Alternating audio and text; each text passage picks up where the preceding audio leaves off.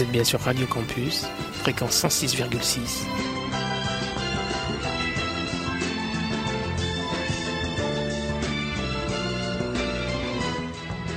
Il est 14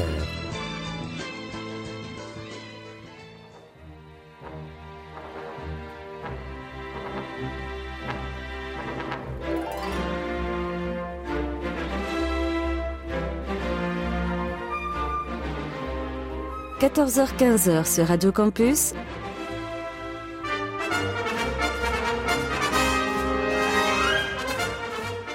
Les aventuriers des salles obscures,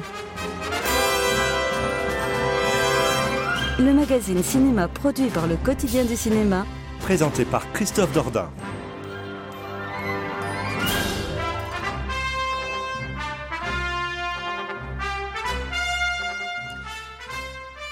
Bonjour à toutes et à tous et merci de nous retrouver en ce samedi après-midi afin de profiter d'une nouvelle édition de votre magazine consacré à l'actualité du cinéma, Les Salles Obscures. Christophe Dandan au micro, bien accompagné aujourd'hui car vous profiterez des interventions de Chloé Détombe, de Michael Vrignot, de Ryan Méziou, de David Marmignon et c'est François Bourg qui co-présentera l'émission avec moi tout en assurant la mise en onde de ce programme, émission qui doit être la 687e édition, saison 17. Façon de rappeler que nous sommes maintenant devenus au fil du temps un très vieux programme radiophonique consacré au cinéma puisque nous sommes sur les ondes de Radio Campus Lille depuis maintenant octobre 2000.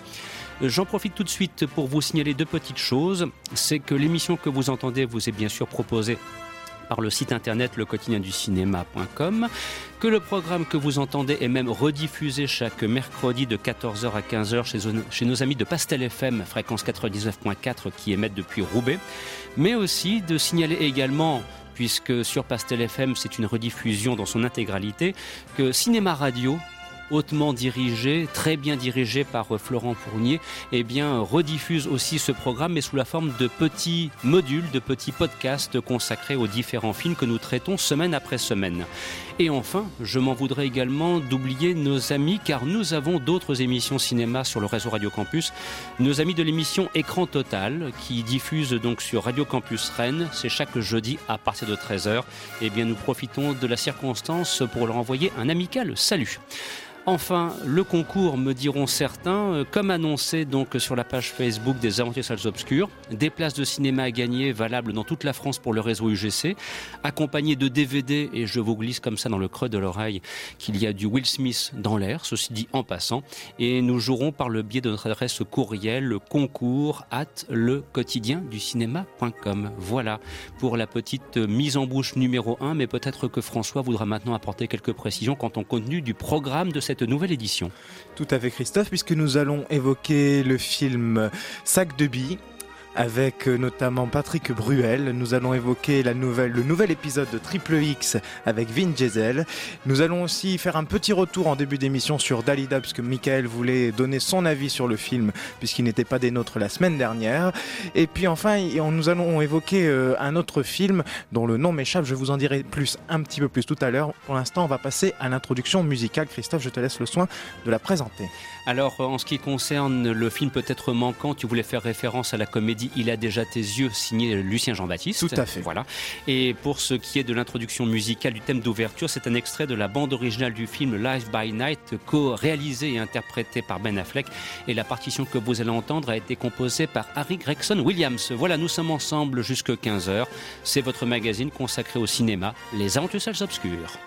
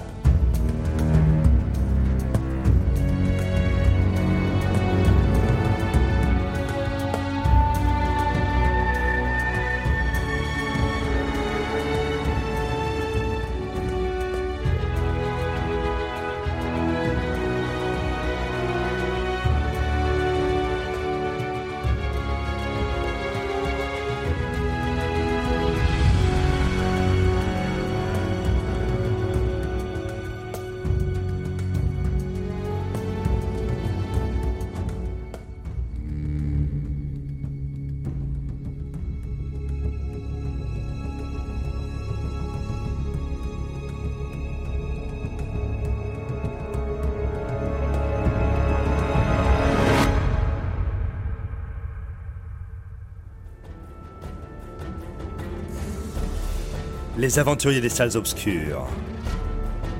C'est jusque 15h. Et ça démarre maintenant.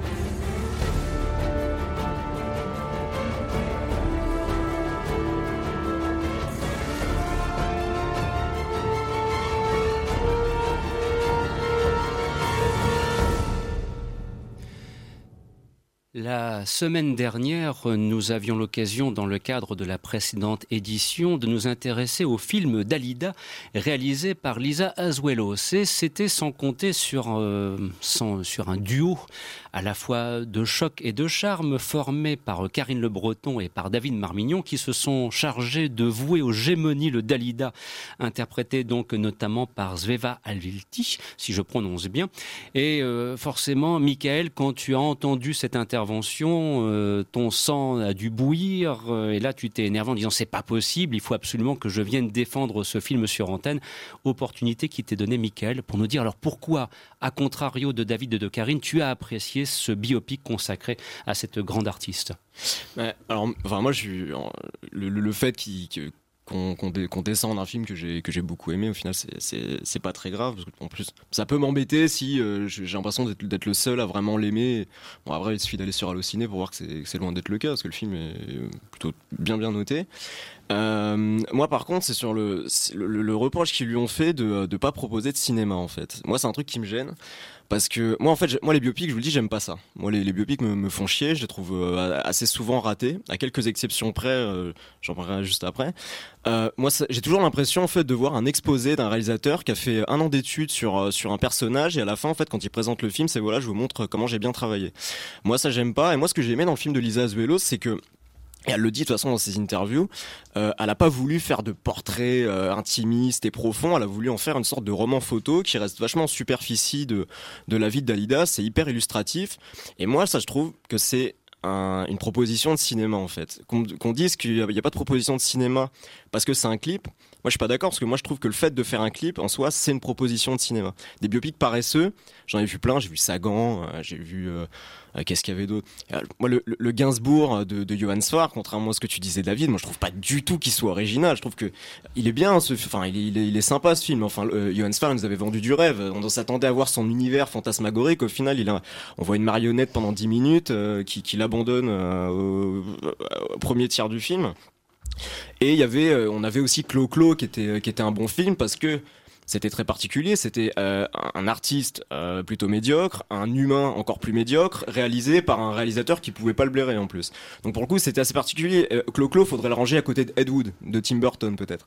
Mais moi, le, le, film sur Dalida, moi, je l'ai trouvé bien parce que je trouve que c'est, je trouve que c'est un bon parti pris, finalement, de faire un clip. On aime ou on n'aime pas, c'est pas le souci.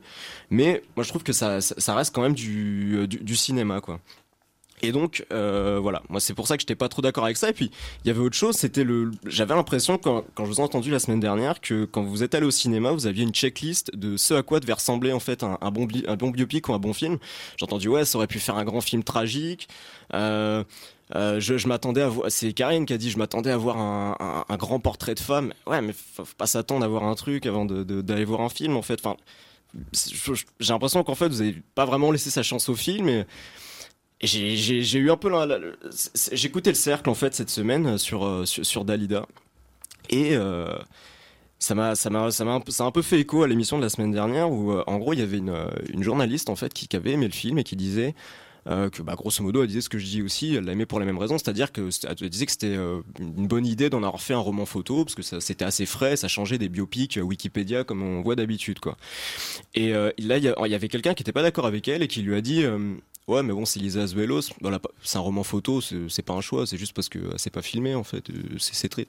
Voilà, et en fait, ça m'a donné cette impression-là. Je trouve qu'il y, a quand même un peu de délit de sale gueule sur Lisa Azuelos. Et euh, voilà, je trouve, je, trouvais que vous étiez, euh, vous étiez super dur. Je vous ai pas trouvé super. j'ai pas trouvé super ouvert en fait pour, pour le coup sur sur ce film là je sais pas ça faisait un peu garant de, l'académisme au cinéma et donc voilà je te, je, je, c'est pour ça que je tenais à en parler voilà Alors, euh, David, du haut de ces jeunes 30 ans, garant de l'académisme, j'avoue que quand même, je me pince euh, pour le croire et pour l'entendre. Surtout David, que juste après, je vais parler de Triple X, et là, on est plus dans l'académisme bourrin, tu vois. Bon alors, parole, euh, David, euh, tu peux répliquer maintenant. hein. C'est le principe du débat contradictoire. hein. Ouais, mais justement, c'est marrant parce que ce que t'as pas trouvé dans le film, c'est-à-dire un biopic Wikipédia, moi j'ai trop pensé à un biopic Wikipédia. On enchaîne ses amants, on enchaîne les coups de rein, et puis hop, euh, à la fin elle meurt comme. Enfin voilà, j'ai Ah, pas. justement, ça m'a jamais passionné en fait. Elle a articulé son film justement juste sur ses histoires d'amour. Après, ça c'est vraiment un truc, un choix qui peut être discutable ou pas. Mais je trouve que le fait, parce que par exemple, le, le côté, euh, le- la success story montante comme on voit dans tous les biopics, elle l'a pas fait. On voit pas le moment où Dalida galère et où elle devient une chanteuse en fait. Tout de suite, c'est une star. Et elle en a fait une sorte d'icône. Elle a pas voulu approfondir le truc et, et la garder en sorte d'espèce de euh, de la, de la mettre sur un piédestal moi je trouvais que ça c'était je trouvais que c'était un super bon choix. Moi ce qui, vraiment ce qui ce qui m'a un peu euh, ce qui ce qui m'a un peu agacé c'était le côté il y a, y a- y a pas de choix et c'est parce que je parce que je trouvais que pour le coup elle en avait fait en fait toute Lisa Azuelos que que- qu'elle soit elle- son choix elle l'a fait et qui Dieu sait qu'en plus faire un film sur Dalida qui va avoir euh, 25 prime sur TF1 je, pense qu'il y a les, les on va être vachement cornaqué par les par les producteurs. Je trouve que son choix il est là quoi. Voilà. Et, et- et de préciser que par contre, pour ce qui est de la rencontre avec euh, le, le public, euh, bah, dans les salles obscures, malheureusement, ça s'est fort mal passé. hein. Je veux dire, là, ouais, le quoi résultat est- 300 000 première Ah oui, semaine oui, un truc comme ça 300 hein. 000 entrées en première semaine. On peut déjà considérer que c'est un échec qui, au vu des normes de production et au vu de l'argent investi, bon voilà, le- il n'y aura pas de rentrée dans les fonds, c'est impossible. Voilà, il faudrait faire au moins 4 ou 5 millions d'entrées pour commencer à envisager euh, un véritable investissement euh, De toute façon, euh, faut, qui soit, faut- qui soit, enfin, qui soit j'ai- satisfaisant. J'ai beaucoup aimé celui-là, mais faut arrêter de faire des biopics aussi, quoi. Enfin, c'est, souvent raté, quoi. Du moins, je trouve que. C'est un exercice qui est très difficile. C'est vraiment casse-gueule. Et moi j'ai- j'aime beaucoup les biopics, et celui-là m'a vraiment pas transporté, alors que justement il y avait tout pour me transporter, et c'est vraiment resté en surface, et ça m'a absolument pas passionné. Et ju- justement, j'ai été déçu à cause de ça, parce que je, je, suis rentré dans la salle en, en attendant à voir un, un- pas un grand film, mais un bon film, et juste à cause de sa vie en fait, juste à cause du Mhm. personnage. Et j'ai j'ai vraiment l'impression, et Karine pareil, qu'avec le matériel de base qu'il y avait, il y avait moyen de faire un super truc. Et on reste à la surface et on reste à Dalida euh, qui Marie couche-toi là. Et, et voilà, ça. Mais j'étais déçu. Après, le film, bon, on peut dire qu'il est, il y a des belles images. Hein. C'est pas parce que c'est Lisa Azuelos, même si bon, LOL, c'est pas le genre de film qui que je vais porter au pinacle. Mais on peut avoir 13 ans et adorer LOL, quoi. Il Mais... il y a, il y a vraiment pas de quoi porter au pinacle LOL. hein. Exactement. Non, et donc, non, mais il y, avait pas de quoi. Parce que euh, Lisa Azuelo, c'était, c'était pris des, des- des critiques super injustes. J'en ai parlé. Parce que je me fais un peu la voix aussi de Christophe Colpart, qui est, qui est pas présent là. J'ai Oui, pas mal parlé avec lui et- sur et- le et, que, Messenger. et que nous saluons au passage. on espère le retrouver très rapidement et, euh, autour de la table. Et, moi, je parlais de, je parlais d'Elie de, de, de sale gueule pour les Azuelos. Moi, j'ai l'impression qu'elle en a quand même, quoi. Parce que à chaque fois, ces, critiques, je les trouve, je- les critiques que j'entends, que j'entends, euh, enfin, euh, de, de presse, hein, j'entends pas, pas ici, euh, je, je les trouve toujours un peu assez aberrantes. Pour LOL, par exemple, on lui avait reproché de, de faire un film sur la jeunesse dorée qui représentait pas tous les jeunes, en fait. Oui, mais c'était pas le but du film. Voilà, c'est ça. Mais quel film ne représente, qui représente, est-ce que la haine, ça représente tous les jeunes, par exemple? Mm. Enfin, c'est, c'est, c'est un peu absurde. Ça, ça se saurait. Voilà. Mm. Et là, je, mais je crois qu'en fait, ouais, elle a, elle a ce truc-là. Mais Bon, tu, vois, c'est- tu vois, elle a un délit de sale gueule pas plus que Franck Dubosc ou Christian Clavier. Enfin, c'est c'est comme ça que ça marche aussi. Et Lisa Azuelos, quand elle nous sortira un bon film, on sera les premiers à dire Ah, super, elle a fait enfin un bon film. Et je pensais que justement qu'elle allait Ah, réussir mais- à le faire avec Dalida. Mais il n'y a pas moyen, ça veut pas sortir. Ah, moi je trouve que c'est son plus sincère et son peut-être son plus personnel en fait. Peut-être, mais ça reste pas un bon film. Ah, moi je suis pas d'accord. Moi je trouve que moi je trouve que c'est moi je trouve que c'est un très bon film. J'ai trouvé frais. Mais tant mieux. Si, enfin, franchement, si t'as réussi à être transporté, si t'as réussi à, à- à- à aimer le côté clip et à côté Mais le- après je suis le pas côté je, après je suis pas naïf sur le quand je, suis ressorti du film. Je me suis pas dit tout le monde va l'adorer. Je savais Mm. que ça serait on l'aime un peu ou on le déteste. De toute façon c'est c'est le quand on fait un film de ce genre-là, Spring Break, ce que je, je l'ai comparé à Spring Breaker d'Harmony Corinne qui est un clip de Mm. deux heures aussi. C'est soit on l'aime soit on le déteste. Il y Ouais. a pas de gens qui sont entre les deux qui disent ouais c'est Mais sympa. Spring Breaker, il y a des bikinis, donc forcément, ça aide un peu plus. Je me disais bien qu'elle allait avoir cette référence, hein, François On n'arrivera pas à les mettre d'accord. Non. Non, mais justement, c'est ça. Et c'est à ça que sert le cinéma. Bien sûr. Et oui, c'est beau, comme tu dis, euh, comme tu dis, Chloé. Alors, avant de passer au film de la semaine, je voulais faire, vous faire écouter une petite ponctuation musicale.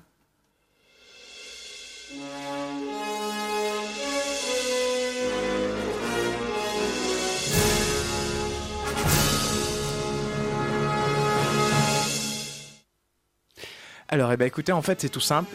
On va enlever le voilà. Euh, c'est tout simple, c'était pour évoquer la- la- l'avant-première, pardon, l'événement qui se déroulera le jeudi prochain sur Arras avec la rediffusion du film Retour vers le futur, le, le premier volet, la réalisation de Robert Zemeckis, la production de Steven Spielberg, rien que ça. Et euh, pour vous dire que si vous voulez découvrir ou redécouvrir ce film sur grand écran, il suffit de vous rendre au Cinémovida d'Arras. C'est Popcorn Reborn, c'est la troisième ou quatrième édition de Popcorn Reborn. Le quotidien du cinéma est partenaire de cet événement, donc du coup bien évidemment les aventuriers aussi. Et je voulais absolument mettre votre attention sur le fait que si vous voulez vraiment dé- redécouvrir ce, ce film culte, on va le dire, euh, eh bien il faut le découvrir sur grand écran. Voilà, ou le redécouvrir, Et le je- revoir. et moi, je me souviens que j'ai eu la très grande chance de le voir pour la première fois. C'était au Festival de Deauville en présence de Michael J. Fox. Voilà. C'était bien, ça, quand même. C'est vrai que Retour vers le futur, c'est du très grand cinéma. On parlait d'absence de cinéma, peut-être. J'ai bien peut-être, je ne voudrais pas choquer euh, Michael avec Dalida. Là, pour le coup, euh, avec Retour vers le futur, indiscutablement, il y a du cinéma. C'est un blockbuster parfait pour moi. Sur ce, nous allons aborder les films qui sont sortis dans les salles ce mercredi 18 janvier. Et vous le verrez, l'éclectisme est vraiment de rigueur. On va taper dans tous les genres et dans toutes les directions. Et notamment, on va s'intéresser au grand retour de l'agent Triple X, incarné par Vin Diesel. Et peut-être, François, as-tu prévu une petite mise en bouche sonore pour se mettre dans le contexte? Si vous vouliez que je revienne, suffisait de me le demander. Un appareil qui contrôle tous les satellites militaires de la planète est tombé entre les mains de quatre types très dangereux. On a besoin de quelqu'un capable de bouger comme eux. De se battre comme eux. Agissez en patriote. Il n'y a plus de patriotes, que des rebelles et des tyrans. Et vous, vous êtes qui? Moi, je suis Triple X. Euh, en écoutant ça, on se dit que tout compte fait, il faudrait peut-être mieux que j'aille revoir Rogue One. voilà, c'est vous dire, c'est vous dire quand même.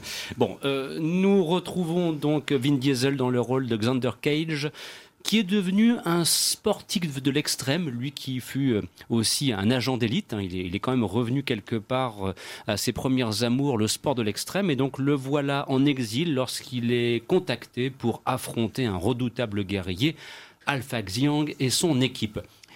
Un scénario de merde pour un film de merde? Point d'interrogation, David, je précise. Non, mais enfin voilà. On Ou disait- alors un grand plaisir coupable de ton duel secret. On disait que Retour à le futur c'était un blockbuster parfait. Bon là on n'est vraiment pas dans le même niveau. C'est un film qui peut paraître fun au second degré, mais alors dès qu'on arrive, enfin qu'il est totalement insupportable, il se regarde, si on le regarde sérieusement, quoi, si on le regarde en premier degré, c'est clairement pas un bon film. Mais je vais mettre une petite nuance parce que moi forcément j'étais dedans. Car oui. Je ne suis pas qu'une midinette. J'aime aussi de temps en temps qu'on me flatte mes instincts de gros bof et rôter bruyamment en me grattant l'entrejambe pendant qu'à l'écran passe un cul lubriquement, filmé par un réalisateur en plein minimum syndical. Et là, entre le n'importe quoi scénaristique filmé n'importe comment, au montage illisible aux acteurs cachetonnants façon production canon de la belle époque, quelque chose m'a frappé, Christophe. En fait, Vin Diesel, c'est le nouveau Steven Seagal. Parce que ils ont exactement la même consistance dans le non-jeu, la même impression d'être un don Juan élégant et séducteur, alors qu'ils considèrent la gente féminine que comme un gros morceau de bidoche. C'est exactement à chaque fois le même film qu'ils essayent de transformer en franchise, alors qu'à chaque fois ils jouent le même rôle. À chaque fois, c'est toujours le même, le même climax final euh, filmé dans un entrepôt roumain. C'est toujours le même véhicule à sa gloire, alors qu'il se transforme euh, dangereusement en gros loukoum potelé dès que ce n'est pas sa doublure à l'image. Donc voilà, c'est toujours la même chose, c'est exactement la même chose qu'avec Fast and Furious. Maintenant, les performances de Vin Diesel, ils sont aidés par les images de synthèse pourries, là où Steven, il devait compter que sur ses moulinets de bras pour nous faire rêver. Mais bon, voilà, ça s'adresse à un public de niche, on va dire mais qui peut aimer. Et, et ce n'est pas sale. Mais bon, voilà, euh, ça reste un triple X, donc c'est complètement débile, c'est complètement con, et, et c'est Vin Diesel. En- maintenant, on va appeler ça des films de Vin Diesel, quoi. Il joue tout le temps le même rôle, et, et il a l'impression d'être d'être un demi-dieu, un peu comme Orlando dans Dalida, mais c'est ça, c'est c'est Vin Diesel. Steven Seagal est mort, vive, Vin- Diesel. Je me souviens qu'au moment de la sortie du premier opus, c'était au début des années 2000, un ancien directeur d'un complexe, d'un grand complexe euh, sur l'île, l'UGC Cinécité de- Lille, m'avait dit, entre deux verres de haut marbusé, tu verras, c'est le nouveau James Bond qui va finir par supplanter la licence 007 qui, c'est vrai, était un petit peu sur le point de mourir avant que Pierce Brosnan ne, comment dirais-je, déjà, il avait déjà commencé à la revivifier, mais on se pose la question de savoir si Pierce Brosnan allait poursuivre et qui allait le remplacer. On, on connaît la suite. Et effectivement, quand on voit ce qu'est devenu Triple X, déjà le premier était absolument insupportable. Le numéro 2 était un monument de nullité. Alors, à t'entendre, le numéro 3, là, franchement, on a touché Mais- le fond de la piscine. En fait, ils essayent de faire exactement la même formule que Fast and Furious, c'est-à-dire essayer de reprendre Vin Diesel pour faire un reboot comme ils avaient fait pour Fast and Furious 4 et arriver au même succès. Donc, on a le droit à une équipe qui se forme avec des mecs pas, enfin, ils ont pas pris n'importe qui. Ils ont, ils ont pris Tony Jaa, qui était euh, le mec qui avait fait, euh, je sais plus quel film, mais super, donc Hong qui est oui. super. euh, euh, super euh, balèze au niveau de au niveau de tout ce qu'il peut faire au niveau art martial machin pareil ils ont pris Donnie Yen donc ils ont pas pris n'importe qui sauf que Tony Ninja lui met une coupe de cheveux dégueulasse et Donnie Yen il a trois phrases de il a trois phrases de dialogue mais on voit qu'ils c'est un, pur produit marketing encore produit coproduit par une société chinoise donc comme euh, la, grande muraille la semaine dernière. Donc on- ça bouffe à tous les râteliers. Et ce qui est surtout très drôle c'est qu'ils essayent justement de faire un Vin Diesel euh, un James Bond cool et rebelle sauf que Vin Diesel euh, il y a- presque la cinquantaine maintenant il, tout, on le voit faire du skate et faire l'ado attardé c'est complètement débile enfin voilà c'est beaucoup d'images de synthèse pourries notamment une scène finale absolument dégueulasse où il sort d'un avion en chute libre, en, plan séquence. On a l'impression que ça a été fait sur une pour une cinématique de PlayStation 1. Mais enfin voilà, il y a il y a une bonne humeur en fait et du coup on, on peut si on s'endort pas devant, on peut trouver ça euh, sympa pour un samedi soir, comme quand on regarde les Steven Seagal ou comme quand on regarde les productions Canon de la Belle Époque. Enfin, espérons quand même que Vin Diesel ne soit pas devenu aussi gros que Steven Seagal. si Ah non, ouais, mais-. Est-ce qu'à la fin il va, il va jouer du banjo dans un groupe au Texas comme, euh, comme Steven Seagal? Parce qu'il fait ça, euh, Steven Seagal entre deux films. Parce qu'il tourne, Ouais, il fait tourne de- encore, Steven Oui, Seagal. oui, il tourne toujours. encore dans des productions roumaines euh, Mm. avec des filles de petite vertu. Mais ouais, enfin voilà, c'est c'est exactement ça. Et il n'y a pas beaucoup d'action en plus. On, on s'emmerde poliment. Alors, euh, un petit propos euh, de la part de qui nous écoute, et en l'occurrence un petit message donc de Kevin Watrin qui nous écoute à Pierre-Villiers, c'est à proximité de Metz en Lorraine. Alors, euh, son message est on ne peut plus significatif. Comment dire? Point d'interrogation. Vin Diesel rempile dans cette suite pour faire sa version Expendables en quelque sorte, mais en moins bon et en moins fun. Les cascades, comme tu le soulignais, David, souffrent des fonds bleus, notamment. Il paraît qu'il y a une séquence avec des motos sur l'eau qui est vraiment catastrophique. Euh, Donnie Yen est cantonné à un rôle de méchant, mais au fond pas si méchant que cela. Et puis, selon Kevin, Tony Jaa ferait mieux justement de retourner à Hong Bak euh, que rappelé dans la filmographie de Tony Jaa, euh, Ryan à l'instant. Bref, autant le premier, euh, nous dit Kevin, avait un côté James Bond sous adrénaline assez fun et sympa, autant celui-là est franchement oublié. Et de conclure, finalement, je vais attendre Fast and Furious 8 avec une impatience qui personnellement sera plutôt modérée en ce qui me concerne. Voilà. Déjà Fast and Furious 8 Par, quoi. par contre, je voudrais, euh, je voudrais dire un truc. En fait, il y a un truc que je trouve un peu triste et euh, qu'on voit depuis quelques années, c'est en fait maintenant j'ai l'impression que les, les acteurs d'action qui faisaient des films d'action sérieux sont amenés tous à, à faire des, des espèces de films au 20e degré où ils, ils se caricaturent eux-mêmes. Et euh, enfin, si on- qu'on qu'on regarde les Expandables, qu'on qu'on regarde voilà, enfin aujourd'hui euh, euh, Vin Diesel, c'est ça. Est-ce que est-ce The Rock fait, est-ce que The Rock fait des films sérieux maintenant? J'ai vu la, la bande-annonce d'Alerte à Malibu.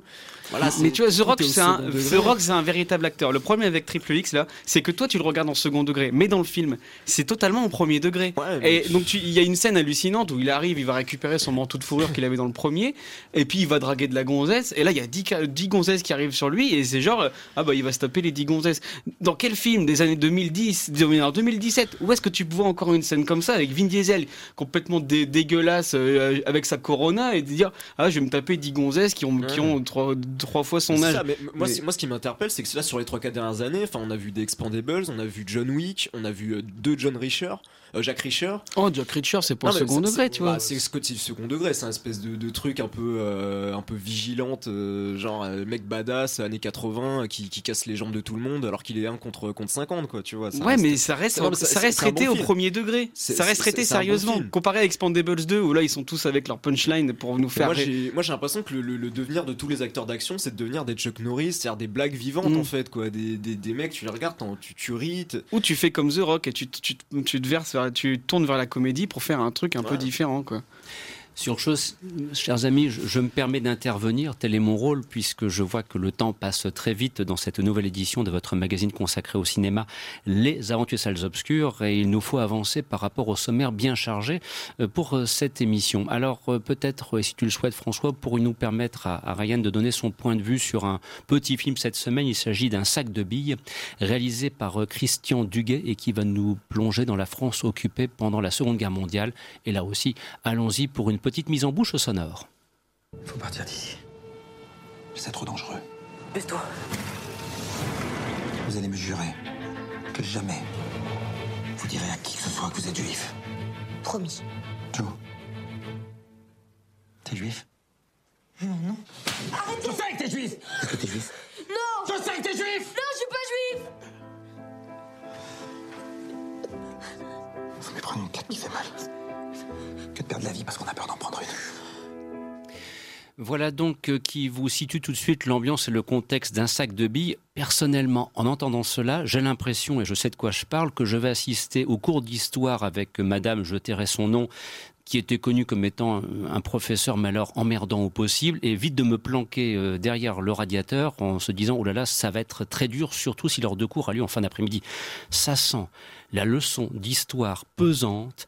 Alors c'est vrai que nous sommes dans la France occupée, qu'on découvre le parcours de Maurice et de Joseph, donc deux jeunes frères juifs qui sont livrés à eux-mêmes et qui vont faire preuve d'une incroyable dose de malice, de courage, d'ingéniosité pour échapper à l'invasion ennemie et tenter de réunir leur famille à nouveau. Ryan, tu as vu ce film Bon, c'est l'opération Ronron qui commence là Oh, clairement, oui. Le plus frustrant, c'est ce genre de film qui commence bien pour au final devenir. euh, pour baisser sérieusement en qualité très vite, puisque pendant les 35 premières minutes, ça se tient encore un sac de billes. Bon, il y a euh, des scènes euh, un peu trop larmoyantes ou clichés comme Patrick Bruel en papa tout gentil, papa tout gâteau, qui va, pour montrer la joie, qui va déclencher une bataille de polochon euh, au grand désespoir de sa mère. Ouais. Au secours. Mm. Mais bon, euh, ce qui sauve le film du naufrage total, c'est la performance des deux jeunes acteurs principaux, Dorian Leclerc et Baptiste Floral, dont on sent euh, la, sin- la sincérité de l'enfant, quoi. C'est-à-dire qu'ils sont en temps de guerre, mais non seulement on a leur point de vue qui est montré notamment par euh, une scène à l'école où euh, le petit le petit Joe et le petit Maurice doivent arborer l'étoile et on voit un peu euh, comment les mentalités des gamins changent, comment ils peuvent gérer ce rapport à la guerre et à l'intolérance. Et on a une, il y a une vraie alchimie entre les deux, quoi, une relation fraternelle toute mignonne où le grand frère se soucie du petit et on les voit un peu évoluer, mais ils restent des enfants, c'est-à-dire qu'ils peuvent parfois faire des potacheries. Mais ah bah, puis au cours de ces 35 premières minutes, euh, euh, ça prend un côté euh, road trip où on les voit euh, partir vers la zone libre en marchant, devant de magnifiques paysages notamment. Mais une fois qu'ils arrivent, donc on se dit que c'est bien parti. Et j'ai été surpris de voir que le film euh, n'allait pas être que ça en fait, parce que j'ai pas lu le livre, j'ai pas eu l'occasion de l'étudier en cours d'histoire. J'ai pas vu le Jacques Doyon de 1975. Qui est un très bon film pour le coup. hein. Le, le 5 de billes réalisé par Joël Doyon, c'est tout à fait autre chose. Mais après, au bout, euh, mais après ce premier tiers, il reste encore 1h10 absolument interminable avec un mélo qui t'appuie tous ses effets, où on sort le violon à la moindre, euh, à la moindre des scènes qui sont censées être un peu tristes. Et ça, c'est quelque chose auquel je suis très réfractaire. Dès que je vois qu'on essaie de me manipuler au cinéma pour me faire chialer, ça me met tout de suite à distance. Et Kev Adams C'est la Euh, question. Kev Adams, euh, le pire, il c'est joue ça, allez, quoi. Oui, Ouais, Ke- oui Kev. Adams a un rôle sérieux. Ah, mais quelle galère ce film, la vache Ah, il- bon, on le voit pas très longtemps, il me semble, mais dès l'introduction, déjà, c'est, je crée, il arrive, il fait une petite, il arrive sur une petite blague, donc euh, tu te dis ah merde, c'est vrai qu'il il est fait, là. il fait- il fait lui. un selfie, qu'est-ce qu'il fait en fait? Tu peux pas. Bah, là, il dans- renverse euh, des patates Voilà. D'accord. Voilà. Mais tu sais, en ça. camion et après il verse un peu dans le sérieux, donc ça peut un peu changer quoi. T'as l'impression qu'il fait un peu autre chose, euh, qu'il n'est plus dans le rôle de l'adolescent, qu'il veille un peu sur les petits et c'est assez court, mais le problème c'est que lui aussi pour les scènes dramatiques évidemment c'est encore souligné au violon et tout, bien lourd. Ça sent le César. Ouais. Moi, ça me fait penser au, au film de Rosbar, c'est ça, La Rafle. Roselyne. Roselyne Broche. Roselyne Broche, oui. La Rafle, qui était insupportable. Ah, et qui, terrible. Et aux critiques, euh, quand on disait que c'était trop euh, mélodramatique, elle avait répondu si vous ne pleurez, pleurez pas, vous êtes des nazis. Et ça me fait penser à ça, en fait. Ah, ça avait Non, suscité par une, contre, une vaste polémique à on, l'époque. on- on peut quand même dire que enfin, le, le, le- le livre est chiant aussi. hein. Euh, C'est le genre de livre, en plus c'est le livre qu'on donne au collège euh, à, à lire en français. Mhm. C'est chiant. Enfin, moi, ce, ce livre, je l'ai lu au collège, je l'ai relu après. Le livre est chiant, donc quand le livre est chiant, c'est c'est compliqué après. Ou- Bah, comme l'a dit Christophe, le Jacques Doyon, apparemment que j'ai pas vu, Ah est non, un Doyon bon est, film quoi. Do- Doyon s'en est très bien sorti, mais c'est un authentique cinéaste. Là, c'est signé Christian Duguay, cinéaste d'origine canadienne, qui avait quand même précédemment commis euh, Belle et Sébastien, l'aventure continue. Donc, excusez-moi, mais là, franchement, c'est pas possible, quoi. C'est, c'est pas possible. Et je faudrait que je vérifie si c'est pas lui, par contre, qui avait réalisé un excellent Planète Hurlante. Et ça, par contre, pour le, ça, coup, ouais. pour le coup, c'était bien mieux, sa Planète Hur- Planète Hurlante. Euh, Christian Duguay retourne à la science-fiction, abandonne les œuvres pesantes, genre Belle et Sébastien ou autres euh, adaptations des romans de Francis Joffo, car visiblement Joseph, là, c'est pas euh, Joseph Joseph Il avait fait Japlou, aussi. Oui, il a fait Japlou aussi, bon. Bon, ça passait. Et l'art de la guerre Voilà. avec Wesley Snipes. Ça, ça passait aussi. Mais, mais, mais sur RTL 9 un samedi soir. hein. Exactement. Un peu comme Triple X3 quoi. Juste pour finir euh, sur le film, Je t'en euh, prie.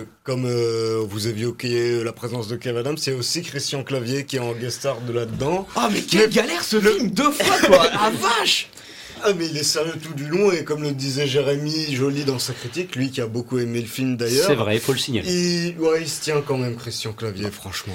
Mais il faut, il faut savoir que Jérémy Joly est fan de Kev Adams et de Christian Clavier. Ça fait quand même beaucoup pour lui. Il va falloir qu'on en reparle avec lui parce qu'il faut refaire son éducation, c'est pas possible. Le pire c'est que Kev Adams il peut s'en sortir quoi. Je sais pas. J'ai vu Le Monde de Dory en VF parce que je l'ai vu avec ma Et sœur. mais il est bon, et il est bon, il est bon dedans. Ouais, ouais, ouais, c'est il vrai. Est pas mal. euh, Une fois que tu oublies le décalage du fait que c'est Ty Burrell qui double le personnage en en version originale et que le mec a 45 balais et tu te ramènes avec l'idole des jeunes, ça fait un peu bizarre, mais sinon il s'en sort vraiment bien en doublage. Je terminerai par un petit commentaire de qui nous écoute en, cet après-midi et notamment euh, là aussi un fidèle de l'émission, donc euh, Richard qui nous écoute du côté de Faumont, c'est à peu près une trentaine de kilomètres de la métropole lilloise et qui précise à propos de ce film, donc j'ai vu un sac de billes. Bon, c'est un film qui se présente comme un devoir de mémoire pour la génération actuelle.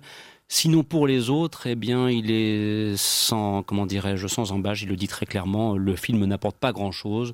Une scène forte, une scène forte, pardon une excellente interprétation notamment des, plus jeunes, mais c'est tout. Il n'y a pas grand-chose de plus à retirer de ce film Dixit Richard. Voilà. Donc vous l'aurez compris, un sac de billes, franchement, on ne risque pas de vous le recommander. Sur ce, François, si tu en es d'accord, je pense qu'on va se rapprocher du moment attendu par le monde entier, c'est celui du concours et des places de cinéma à gagner. Et oui, tout à fait, il est 13h passé de 33 minutes, voire 34 minutes. 14h. 14h, oui, pardon, excusez-moi. Euh, eh bien, écoutez, oui, c'est le moment du concours. Alors, un concours exclusivement réservé à Internet euh, cette semaine, si j'ai si bonne mémoire, Christophe. Oui, tout à fait. Donc, nous vous proposons d'utiliser l'adresse courriel suivante euh, concours at le quotidien du cinéma.com si vous souhaitez tenter de gagner deux places pour avoir un film de votre choix dans le réseau UGC. Donc, ce sont des places qui sont valables partout en France. Et puis, on accompagnera ces places d'un petit DVD surprise consacré notamment au comédien Will Smith. Et pour cela, une petite question qui va porter justement sur la carrière de ce grand comédien, vous l'aurez compris, Kevin Diesel. La question, la voici. Il s'avère qu'en septembre 1998 euh, sortait sur les écrans un film réalisé par Steven Spielberg et à l'époque, Vin Diesel faisait partie du casting. Bien sûr, aux côtés, il y avait des comédiens déjà bien renommés tels que Tom Hanks par exemple ou bien encore Tom Sizemore. Il y avait aussi un tout jeune Matt Damon. La question, vous l'aurez compris, qui est d'une foudroyante complexité. Quel est le titre de ce film? Réalisé par Steven Spielberg et sorti en septembre 1998 sur les écrans Je le rappelle, après le tirage au sort pour les gagnants, deux places pour les voir film de votre choix dans le réseau UGC, place valable partout en France et un petit DVD surprise. Et en attendant, on va se projeter sur d'ici quelques semaines le retour de la très belle Ken Beckinsale dans un rôle qu'elle a déjà interprété à plusieurs reprises. C'est un nouvel opus d'Underworld qui s'annonce et dont on vous laisse le soin de découvrir un extrait de la bande originale.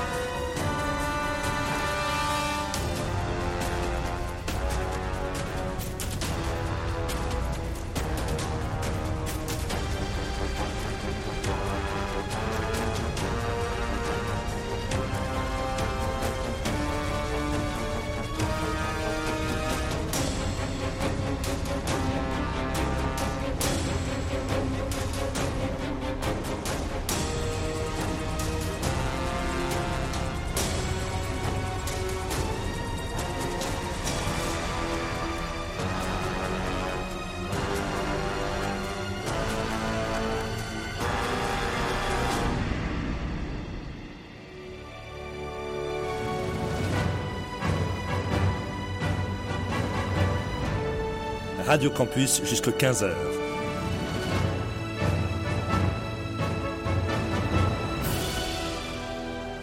C'est les aventuriers des salles obscures. Christophe Dordain, François Bourg. Et, nous apprécions beaucoup cette euh, mise en scène personnelle avec ces petits fonds sonores qui agrémentent ce programme mais vous l'aurez compris, euh, on fait ça très sérieusement, mais alors on ne se prend pas du tout au sérieux. J'en profite d'ailleurs, puisqu'on n'est pas très sérieux, pour envoyer très sérieusement un amical message à Christophe Colpart. Christophe, on pense beaucoup à toi, et dès qu'on peut, on va te défoncer. Je te rassure, le message a été bien reçu. Rendez-vous prochainement autour de la table, et je suis persuadé qu'en entendant cela, il va faire des bons de coucou l'animal. Voilà, en tout cas, on pense très fort à toi, et on se dit à très vite de retour autour de la table des aventures salles obscures. Euh, vous pouvez continuer à profiter du concours L'adresse courriel concours at le quotidien du cinéma.com est ouverte si vous souhaitez en profiter. Je vous rappelle la question. Quel est le titre du film réalisé par Steven Spielberg qui était sorti en septembre 1998 sur les écrans? Il y avait Tom Hanks, Matt Damon et aussi Vin Diesel au casting de ce film. Réponse attendue, concours at le quotidien du cinéma.com. J'en profite puisqu'on parle des concours, c'est un petit peu la rubrique annonce pour vous signaler qu'il y a beaucoup de choses très intéressantes et qui d'ailleurs sont le reflet de notre éclectisme en matière de propositions à la fois pour les films et pour les DVD, puisque actuellement vous pouvez gagner vos places pour la sortie nationale donc du film Tempête de sable, film israélien qui sera sur dans les salles obscures mercredi prochain le 25 janvier. Et puis en parallèle, vous avez aussi un concours afin de gagner des DVD de Comancheria de David Mackenzie avec euh, Jeff Bridges, Ben Foster et Chris Pine. Et là aussi, c'est un film qu'on a fait beaucoup apprécié lorsqu'il était sorti sur les écrans en septembre dernier. Cela étant, de vous signaler que six autres concours sont programmés qui arriveront très prochainement et que par exemple il sera question de Jackie avec Nathalie Portman ou bien encore de Silence le nouveau film de Martin Scorsese, mais aussi dans la rubrique des séries télévisées, puisque prochainement on reprendra le magazine des séries, David y est pleinement associé. Les Médicis, la première saison que nous vous offrirons en DVD. Et puis une petite vieillerie qui s'appelle Au pays des géants, volume 3. Ça, c'est pour les amateurs de séries des années 60. Et puis une petite pépite, Terreur sur le Shanghai Express, une petite série B que je vous recommande des années 70, euh, dont l'édition DVD va aussi arriver courant février. Voilà, c'est pour vous dire qu'il y a beaucoup de choses dont vous pouvez profiter. Oui, François? Il y a beaucoup de concours, effectivement, mais le quotidien du cinéma, ce n'est pas que des concours. Bien sûr. C'est aussi des critiques que les aventuriers écrivent chaque semaine et que vous pouvez retrouver sur le site internet du quotidien du cinéma. Et c'est aussi des interviews, et notamment une très belle interview en ce moment de Guillaume Canet et Marion Cotillard, le couple rock'n'roll du moment, puisque vous pouvez suivre leur euh, leurs aventures sur les différents réseaux sociaux et ils nous ont fait le plaisir de commencé leur tournée pour ce film Rock'n'Roll à Lille il y a quelques semaines et ça a donné lieu à une très belle interview qu'on vous propose donc de retrouver sur le quotidien du cinéma, sur YouTube et sur les réseaux sociaux, le, euh, Facebook et Twitter. C'est une, une, interview qui a déjà été vue près de 60 000 fois. Enfin, c'est un truc vraiment assez remarquable. Il y a, il y a vraiment il y a du monde. Hein. Il y a du monde autour de. Petite correction, 75 000. Ah, pardon. Ah bah, tu vois, mais, ça, mais je sais pas. Moi, j'étais au chiffre d'il y a deux heures. Excuse-moi, je j'ai pas appuyé sur la touche update de mon ordinateur parce que désormais je travaille avec un ordinateur comme l'ont souligné quelques-uns perfides autour de cette table. Pensez que le PP, il n'était pas au courant de la technologie, peut-être. Allez, sur ce tien, à propos de nouvelles technologies de l'information et de la communication, Michael, tu vas les solliciter pour une réalisation à laquelle tu es très attaché. Que se passe-t-il? Il y a un événement cinématographique, c'est pour toi, c'est ton court-métrage. Totalement, un événement majeur hein, qui, qui, va ébranler le, le, cinéma français entièrement. Donc j'ai fait un court-métrage, en fait, euh, que... Euh, On réalise maintenant, en plus. Voilà, j'ai réalisé, donc, euh, enfin, j'ai monté, j'ai monté tout le tout le film avec avec l'ami Frédéric Hoss euh, qui était qui fait partie de, l'équipe. Et euh, donc voilà donc le court métrage s'appelle Demain c'est loin. C'est donc voilà ça raconte l'histoire d'une bande de jeunes qui envisagent de, se suicider dès le lendemain et qui passent une dernière soirée ensemble. Et voilà donc il y a un côté breakfast club qui fait plaisir quoi. Et donc voilà donc le, film je vais le je vais le mettre sur je le mets sur Dailymotion en fait pendant quatre jours euh, donc je vais partager le lien, euh, le lien sur le, sur le sur la page Facebook du quotidien. Et puis bah je vous invite tous euh, bah, à aller le voir. Et puis euh, voilà parce qu'il y, y, a des petits acteurs sympas qui sont amateurs mais qui sont très bons. J'ai déniché le, le, le, nouveau Patrick Devers. Il s'appelle il s'appelle Michael Strolino. Le mec c'est une star. Voilà on est d'accord. Je, je l'embrasse. Et puis voilà donc le, voilà. le, nouveau Patrick Devers. C'est le nouveau Patrick Devers. Il est là. C'est à partir de, à partir de quand peut-on voir le film? Quand je le posterai après l'émission sur la page Bon, ben, on sait ce qu'on a à faire déjà tout à fait cessante dans le courant de, l'après-midi. Après la troisième mi-temps au bar, bien évidemment, je m'en voudrais de- d'oublier, et surtout je veux rassurer autour de cette table, les grands soifards qui composent l'émission Les Aventures Salles Obscures. Il s'avère que j'en fais partie, ceci dit en passant. Sur ce, allez, redevenons très sérieux avec les autres films les Salles Obscures ce mercredi 18 janvier. Et une comédie dont je pense qu'elle est bien partie pour rencontrer un, un beau succès public. Et d'ailleurs, je pourrais livrer quelques témoignages de personnes qui ont assisté à l'avant-première le 9 janvier et qui ont donc eu l'occasion de découvrir la nouvelle réalisation de Lucien Jean-Baptiste. Il a déjà tes yeux. Alors, euh, comment présenter le, le- le- le scénario? Oh bah oui, c'est vrai François, tu as raison. Vive l'illustration sonore, c'est tellement mieux comme ça. Bonjour. C'est quoi ça?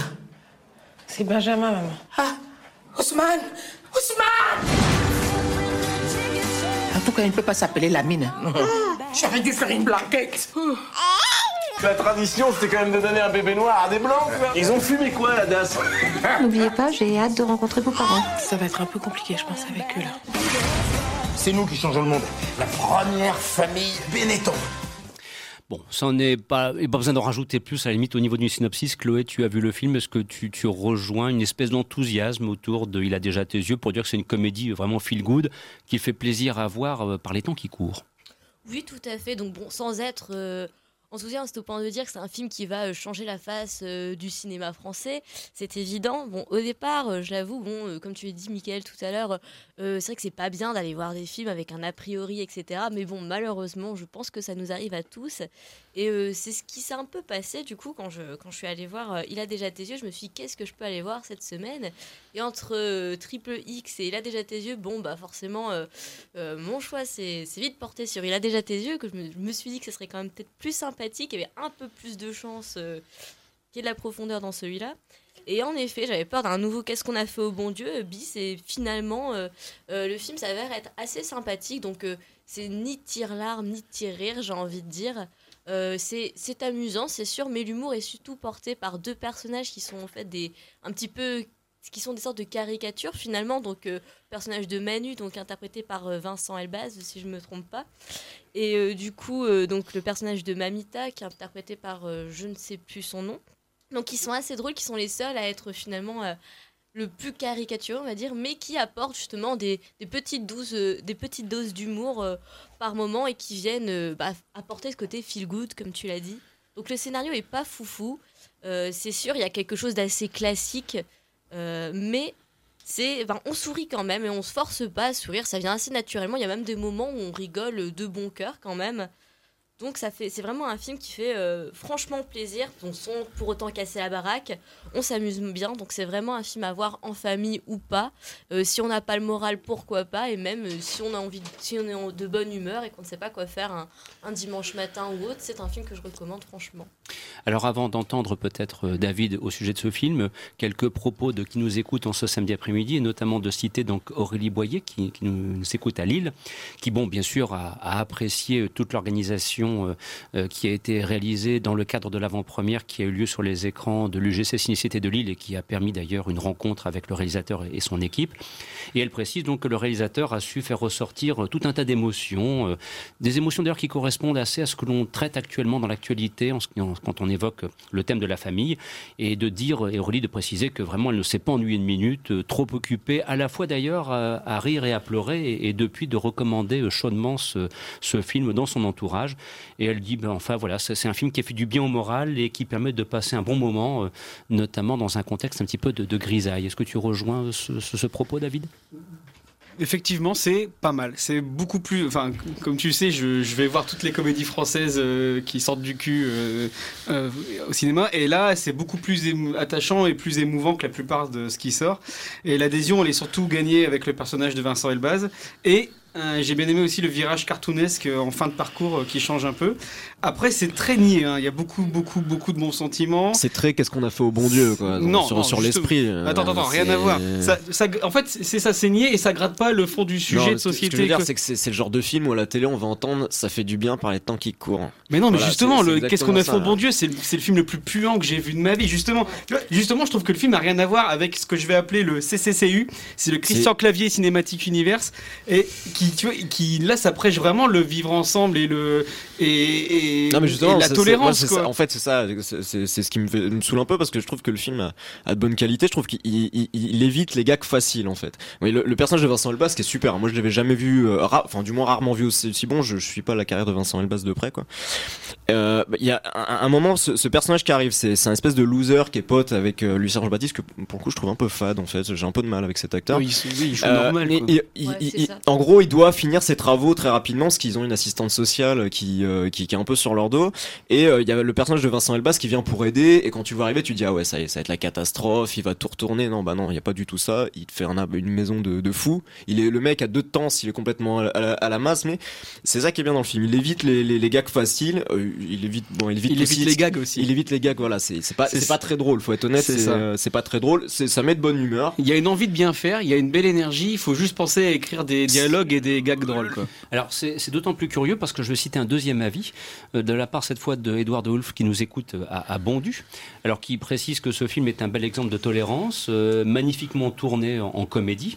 Et euh, voilà, il- apparemment, donc d'après d'après Edouard, dans l'ensemble, tout le monde était d'accord pour dire à l'issue de la projection que le film était à la fois juste drôle et efficace. Donc, a priori, c'était un beau succès en perspective. Le film C'est a c'est été le même le 9 esprit janvier. que Première Étoile. Je crois que c'était lui Oui, qui l'avait ça, réalisé aussi. c'est le même, c'est le même, euh, Oui. c'est le Voilà. même, le même esprit. Et quoi, Edouard insiste, c'est un film qui se veut dans la lignée de Intouchable ou de Qu'est-ce qu'on a fait au bon Dieu. Et voilà, ils, ont- ils se sont vraiment bien marrés. Alors c'est c'est curieux parce qu'il y a un décalage entre les propos d'Edouard et d'Aurélie qui nous écoutent donc et qui nous, qui nous précisent qu'elle serait vraiment bien amusée en ayant vu ce film, alors que vous me dites, bah non, il n'y a pas tant de gags que C'est ça. c'est pas ça. C'est pas si drôle le, que le ça. film est réussi et c'est amusant, mais c'est parce qu'on a une, on, on, on essaie d'avoir, enfin nous quand on parle d'une comédie vraiment drôle, tu vois par exemple il y avait le, le film du Palmacho, là c'était un gag toutes les 5 secondes, là il y a un gag toutes les 5 minutes et on est, enfin il y a, il y a un bon mot, c'est pas un gag, il n'y a pas de scène mémorable vraiment. Le, ce, qui est, ce qui est drôle, c'est Vincent Elbaz. C'est ça, quoi. voilà, Qui est un espèce de personnage, ouais, de, de mec de 35-40 balais, un peu, un, un peu de tense, quoi, mais qui, voilà, qui, qui sort les choses comme à lui viennent et qui est, qui est, qui est pour le coup vraiment drôle. Le reste, ça reste quand même de l'humour un peu basé sur le côté communautaire, africain, contre, euh, contre, voilà, euh, le, le, le, le bébé qui est, qui est, qui est français, le personnage de Zabou Bretman qui joue la, la française, un peu, euh, un peu, bah, très réac, enfin, voilà, quoi, c'est, euh, Bah, elle n'est pas vraiment réac en soi, c'est juste que comme elle disait, euh, bah, c'est que- c'est c'est quelque chose qui pour elle est expérimental et que du coup bah Ouais, elle, elle- a, elle est a très- peur qu'il y ait des réactions. il y a pas de méchant dans le film. Elle, a peur est zélée en Ouais, fait. euh, c'est plus ça. Elle a peur des réactions racistes qu'il pourrait y avoir envers cette famille. Elle a pas peur. En so- Enfin, elle est pas. Enfin, en tout cas, elle se. Elle est pas montrée comme étant raciste elle-même. Donc c'est pour ça que je trouve qu'il est assez différent finalement de Qu'est-ce qu'on a fait au bon Dieu, qui parfois justement jouait vachement dans la lourdeur, Ouais, bah, dans la caricature. Moi je trouve que c'est ça. Moi je trouve que le film a rien à voir avec Qu'est-ce qu'on a fait au bon Dieu. Pour moi c'est la lie du cinéma français. Qu'est-ce qu'on a fait au bon Dieu C'est le pire film de tous les temps. Nous verrons si Christian Clavier fera mieux dans les prochaines semaines avec d'autres productions barré. à venir. hein. C'est mal barré, je vous le dis. Chloé, un petit mot de conclusion peut-être éventuellement? Bah, euh, pour reprendre un petit peu, donc je suis assez d'accord avec, euh, avec David et c'est. C'est vraiment différent de qu'est-ce qu'on a fait au bon Dieu, car là, c'est vraiment, bon, bah, comme tu l'as dit, euh, un film qui, qui, qui fait du bien. Donc, on rigole parfois parce que bah, c'est plus des bons mots que des vrais gags. C'est pas, c'est pas un film où on peut découper les scènes et en faire des sketchs. Mm. Euh, loin de là, c'est plus un film à voir en entier où on se laisse porter euh, gentiment. Donc, ça, voilà, ça, ça casse pas, euh, ça, ça casse pas trop pattes à un canard, mais, mais ça reste sympa, ça fait plaisir. Bon, euh, c'est pas du grand cinéma, mais ça reste vraiment un film sympathique à aller voir. C'est c'est chouette quoi. Voilà. Et en plus de ça, il semblerait que la rencontre avec le public dans les salles obscures euh, se soit bel et bien réalisée. Alors il nous reste encore euh, un petit peu moins de 10 minutes euh, pour conclure cette émission et, et d'aborder bon, ce qui est quand même le gros morceau de la semaine en provenance des États-Unis. Et c'est euh, Ryan peut-être qui va ouvrir le bal. Il s'agit de la nouvelle réalisation de Ben Affleck qui interprète aussi le rôle principal de Live by Night et qui va nous plonger dans le Boston des années 20 à mi-chemin entre Boston et la Floride et les questions de prohibition. Et François va nous maintenant nous, nous mettre en contexte sonore cette émission et Live by Night. Vous croyez qu'on est devenu ce qu'on est en s'écrasant devant une bande de consanguins? Si c'est ce que vous pensez de nous, vous faites une fatale erreur de jugement. On est employé, banquier, officier de police et on a même un juge. Si vous êtes assez stupide pour vous attaquer à nous, je ferai s'abattre le feu de l'enfer sur vous et tous ceux que vous aimez. Donc vous vous servez de gens plus puissants que vous pour me menacer C'est ça. Alors pourquoi je vous parle? Voilà donc pour vous mettre un petit peu dans l'ambiance, film de gangster, il y en a déjà eu beaucoup. Alors Ryan, originalité au rendez-vous? Ou pas du tout et peut-être déception Hmm, Pas du tout, et plus déception. Enfin, j'ai eu l'air assez dur, j'en suis certain, dans la critique que j'ai mise. Sans doute que mon regard était un peu biaisé par le fait que j'ai lu le livre avant. Et en plus, bon, le livre, il est, il est sympa, mais il est pas extraordinaire. Mais j'aime beaucoup Denis Lehan, euh, comme Hollywood, euh, Clint Eastwood et son Mystic River, euh, Scorsese et son Shutter Island, Ben Affleck déjà avec son Gun Baby Gone. Mais là, à part le fait que ce soit très joli à regarder, il y a quand même une belle reconstitution mise en valeur par la photo, la lumière. euh, Il y a des moments où il est assez inspiré dans ses mouvements de caméra, notamment un braquage au début où la caméra bouge bien euh, euh, au cours d'un petit plan séquence d'une minute environ. Et, mais sinon, le travail d'adaptation, je suis pas pour qu'on fasse du copier-coller à la Zack Snyder avec Watchmen, par exemple, d'une œuvre littéraire. Mais là, euh, à force de s'être détaché du bouquin, on en vide l'essence, quoi. Et c'est quand même quelque chose, c'est une fresque énorme, quoi. euh, Live by Night à l'origine, euh, et où on voit un jeune homme incarné par Ben Affleck de 20 ans faire ses petites conneries de gangster pour au final se retrouver en tôle et gagner, monter dans les échelons à Tampa dans le trafic de Rome. Mais là, on perd cette dimension de conneries de jeunesse, de poids du temps, de conséquences, euh, de conséquences des actions et du fait qu'il pourra plus revenir en arrière. Parce que on a l'impression que le film se déroule en à peine quelques mois, quoi. Ça va super vite et euh, le pire, c'est qu'il y a des passages très importants qui sont complètement complètement expédiés quoi. Je pense en particulier à la prison. C'est tout un euh, son séjour en prison c'est tout un gros pavé où il va s'endurcir en prendre plein la gueule euh, nouer des relations avec euh, un mafieux italien. Mais c'est traité ouais c'est une putain d'ellipse en fait. C'est ça qui qui est décevant quoi. Bon, je joue un peu la rageuse, mais la rageuse qui veut absolument pas, qui dont le principal argument c'était qui était mieux dans le bouquin, mais ouais, c'était beaucoup mieux dans le bouquin, beaucoup mieux raconté. Euh, et là, euh, je pense notamment aux relations euh, avec ces deux femmes successives. Euh, euh, il a très peu de scènes avec euh, Sienna Miller, là, qui joue la la maîtresse d'un chef de gang irlandais au- autour de laquelle avec laquelle il va s'acoquiner. C'est on dirait que c'est fait en accé- que c'est traité en accéléré cette relation. Et le pire c'est celle qu'il aura avec euh, le personnage de Zoé Saldana après qui est non seulement ils ont très peu de scènes ensemble mais en plus elle a tout un rôle important à jouer dans le livre Euh, elle est dans l'action là c'est elle est réduite à une femme au foyer. Bon à part les bref à part les qualités visuelles le seul point d'accroche où on sent vraiment une vraie tragédie c'est euh, dans les personnages dans les le père et la fille euh, coup- Figgis, incarné par euh, Chris Cooper et Elle Fanning, où là on sent un peu le côté vraiment un peu glauque, un peu malsain, où on se met à ressentir quelque chose parce que sinon c'est un joli film, ça flatte l'œil très bien, mais il enchaîne tout de manière mécanique, tous les événements comme si c'était des passages obligés et, c'est encore plus alourdi par la voix off qui vient un peu rappeler que Ben Affleck il était là à toutes les étapes, un peu c'est limite si ça prend pas la forme d'un ego trip au final. David? Ouais, donc moi j'ai pas lu le livre, donc j'ai moins senti cette déception. Moi j'ai trouvé que c'était un bon polar, mais que c'était forcément décevant vu le dernier film de Ben. Et comme tu disais, la voix off elle est insupportable, elle est trop présente, elle fait que surligner ce qui se passe à l'écran en fait. Donc rien de très original ni très ambitieux. Il y a beaucoup de scènes qui fonctionnent. euh, prises par elles-mêmes mais finalement en, en tout le film fonctionne mais c'est pas extraordinaire quoi. Mais après j'ai un petit faible pour les histoires de gangsters et de prohibition alors forcément ça, me- ça me flatte un peu ça me parle. Mais voilà j'ai trouvé que c'était élégant que c'était assez maîtrisé c'est dommage qu'il ait pas eu assez de fois dans ces images en fait. C'est un film honnête mais ça va pas euh, bouleverser le cinéma américain ni le cinéma de gangsters. Enfin tu passes après Coppola et après euh, Scorsese euh, essaie de proposer quelque chose de neuf quoi. Bah, surtout qu'il avait quand même réussi à faire quelque chose de très bien avec The Town, Ouais, qui, The Town, qui, Argo, qui- enfin, tous qui ces quasiment se hissait au niveau de Michael Mann. Donc là, euh, c'est un petit peu dommage. euh, C'est vrai que lorsqu'on voit par exemple ce que Sam Mendes a fait avec le film de gangster dans une approche originale, c'est peut-être là qu'il aurait dû trouver une source d'inspiration en quelque sorte. Il faut savoir répondre aux attentes aussi, c'est ça le problème. Quand on commence à faire des bons films comme Argo et comme The Town, eh bien quand on sort un nouveau film, à chaque fois l'attente est toujours un petit peu plus il, haute. euh, il a placé la barre très haut, tu as raison François. On verra ce qu'il va faire avec le Batman qu'il réalisera. Et puis le problème c'est aussi qu'il joue le personnage principal et bon Ben Affleck, il devrait peut-être rester plus derrière la caméra que devant. Ça fait longtemps que je charisme mi- d'huître, euh, ça, fait- marche pas tellement. Ça, fait longtemps que je milite pour cela. Dans Gone Girl, il était excellent, mais, mais il avait justement, c'est fait exprès dans Gone Girl, voilà. C'est parce qu'ils exploitaient son côté monolithique. Mm. Euh, il était marrant aussi dans Monsieur Wolf et dans Batman. Bon, une fois qu'il passait le masque, c'est bon, c'est plus le traitement du personnage qui joue, mais du coup, euh, quand on le revoit euh, aussi moyen, voire complètement fade, creux. euh, limite euh, aussi intéressant qu'une endive, comme beaucoup de critiques le disent, euh, on se dit qu'il a sacrément régressé, qu'il a vraiment besoin d'un directeur d'acteur super doué, quoi. Eh bien, François, je pense que ce sera le mot de la conclusion, puisque nous arrivons tout doucement en fin de parcours euh, et nous aurons réussi une fois de plus à, comment dirais-je, combler euh, l'ensemble du sommaire que nous avions initialement prévu. Et tant mieux d'ailleurs, parce que ça fera une belle émission. Enfin, en tout cas, j'espère que vous avez pris beaucoup de plaisir à nous écouter en cet après-midi.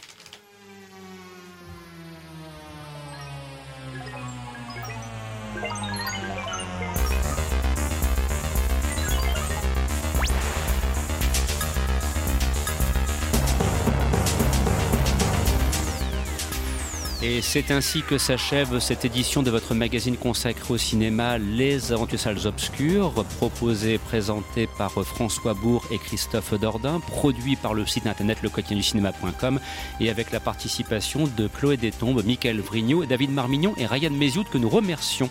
Bien évidemment, nous aurons grand plaisir à vous retrouver dès la semaine prochaine pour de nouvelles aventures, François. Tout à fait. Et en attendant, vous pouvez retrouver ce podcast sur les réseaux sociaux, la page du quotidien du cinéma, la page des aventuriers. Et puis vous nous retrouvez chaque toute la semaine sur les colonnes du quotidien du cinéma. Et on l'a dit tout à l'heure, n'hésitez pas à participer aux quelques concours qui vont arriver. Merci à vous tous de nous avoir écoutés en cet après-midi et on vous souhaite de passer de bons moments à l'écoute des programmes de notre station et on vous dit bien sûr à la semaine prochaine. Au revoir. Bon après-midi. Au revoir.